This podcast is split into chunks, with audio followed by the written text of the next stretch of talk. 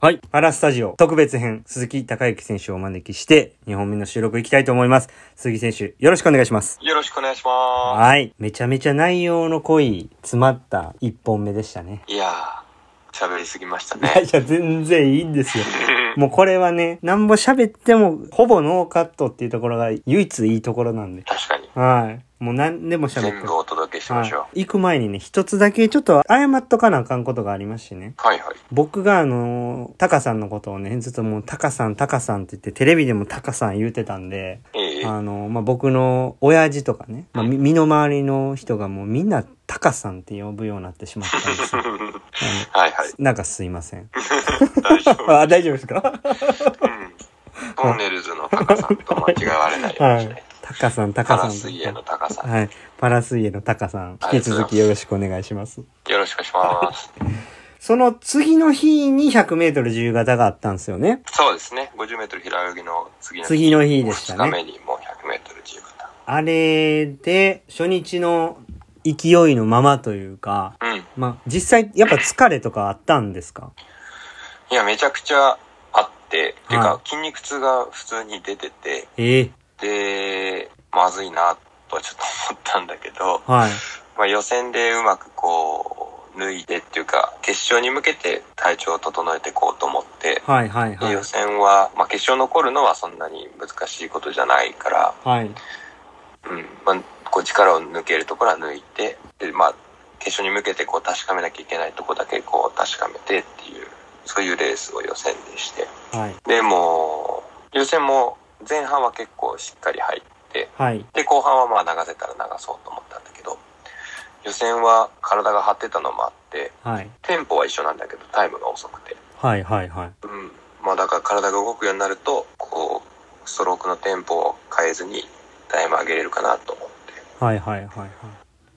それもまたレース分析の人とも話をして、ええまあ実際決勝ではその通りに前半入れて。あれねうん、なんていうんですかね、こう、予選でその隣のレーンの選手がフライングしたじゃないですか。あれって見えてたんですか、見えました。あ、これ、こいつフライングしたんちゃうかってなったんですか、やっぱ。動いたでしょうっていう感じへでー飛はいび込みましたよ、僕は。ええそっかそっかそっか。で、実際なんか僕は見てて思ったんは、なんかこうやっぱその流れがもう来てるなって思ってたんですよね。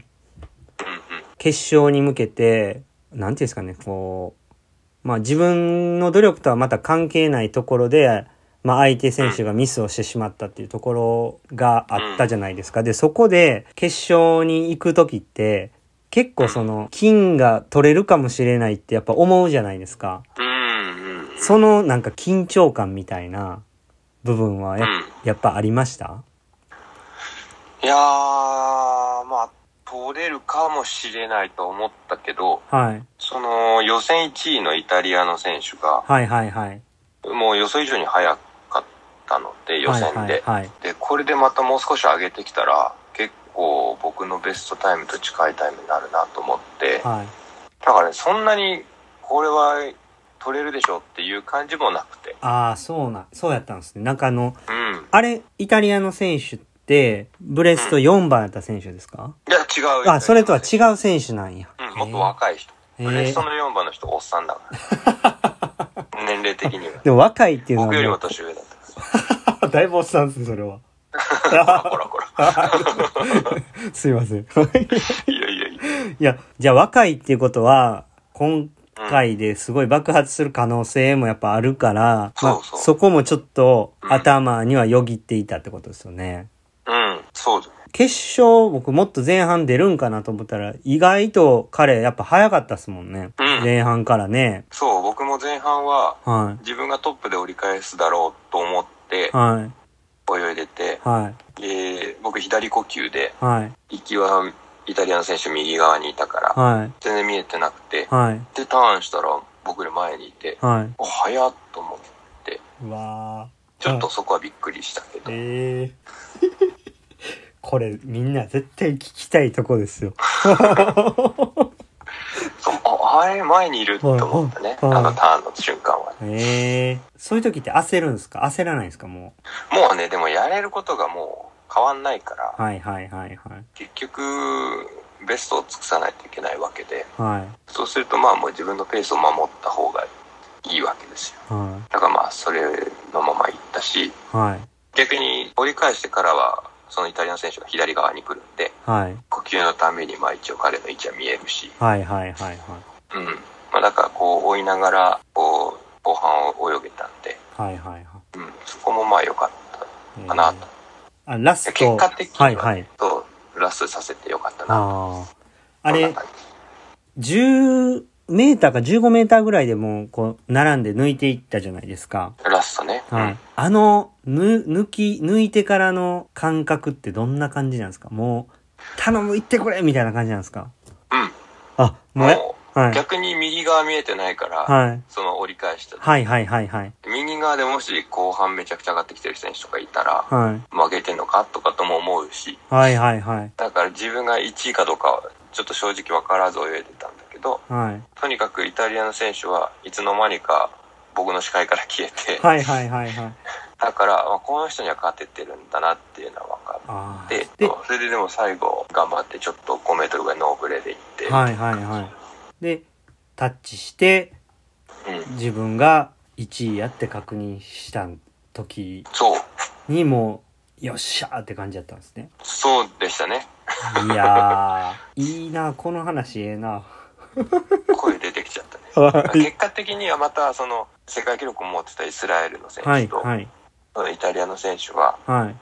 若さが出たわけですよ。そうですよね。だから、ほんまに、今僕もそれ言おうと思ってたんですけど、そのイタリアのその、ああ ー選手もね、若いから多分きっと前半から行ったんだと思いますし、うん、大舞台で、まあはか、その彼が初めてかどうかわからないですけれども、うん、やっぱりこう、力入る部分とか、そうなった時に、絶対なぜか、行ってるつもりはないけど、前半から行ってしまうみたいな、うん、ところが多分出たんでしょうね。うん、多分、そう。で、そのイスラ、イスラエルの選手もね、あの、自分が、こう、本当に金メダルかかってるレースっていうのもあって、多分、こう、見えないプレッシャーみたいなのがすごいあったんでしょうね。うん、彼ね、他の世界大会とかだとは、い平泳ぎも泳いでたんですよ。はいそのはいイ。スラエルの選手は。はい。で、メダルに絡むようなタイムじゃないんだけど、泳いでて。はいはいはい。で、だから今回も出るのかなと思ったら、ブレースト出なかったんですよ。あ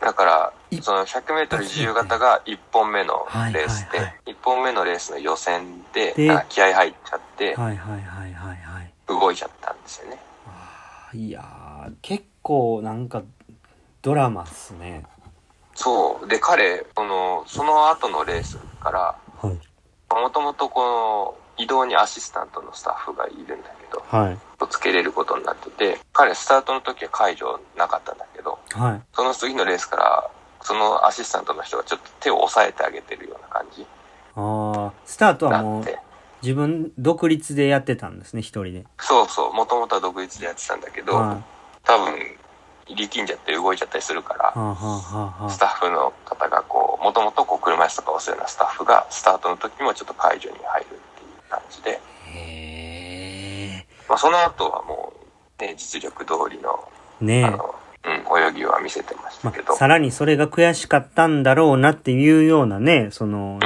200のレースとかも、もうガンガンこうせ確かに攻めてね、まあ見てる方も、まあ、その自分がその100メートルでそういう失敗をしたっていうのが見えるレースでしたから、なんか、うん。それを聞くと、うわ、なんかやっぱ、こう、勝つべくして勝ったという、ちゃんとこう、回ってきてるんですね。まあ、経験が生きましたね。ね100メートル自由形に関しては。うん、わあめっちゃ聞きたいんですけど、またこれもう終わってしまうんですよ。あ ら。